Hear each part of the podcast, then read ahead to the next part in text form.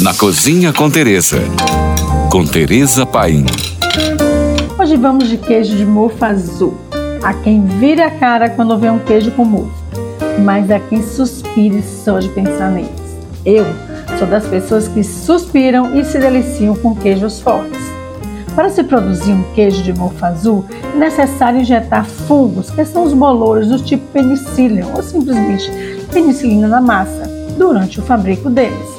Logo em seguida, há de se esperar pelo menos três meses com queijos cuidadosamente guardados em caras.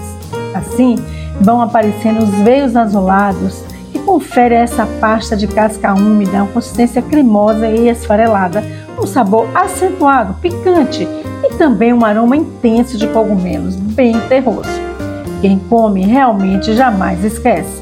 Nessa linha de queijos são famosos e fontes de inspiração para os mais variados produtores o maravilhoso Roquefort francês, que é produzido com leite de ovelhas na cidade, que lhe dá o nome de batismo, Roquefort Susolon.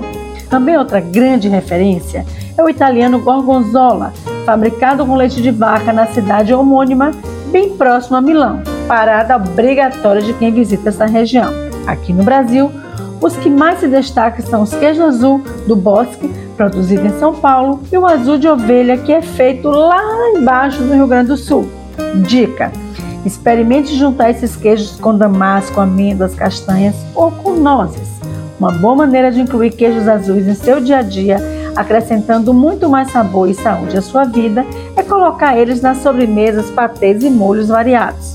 Para harmonizar com bebidas, aposte um sauternes ou um vinho do Porto se o vinho doce não for muito da sua praia, pode apostar também em vinhos brancos aromáticos, como Gutsamine ou Riesling. Por hoje é só. Mais dicas me siga no Instagram, arroba Tereza Paim. E se você tem alguma pergunta, mande para nós.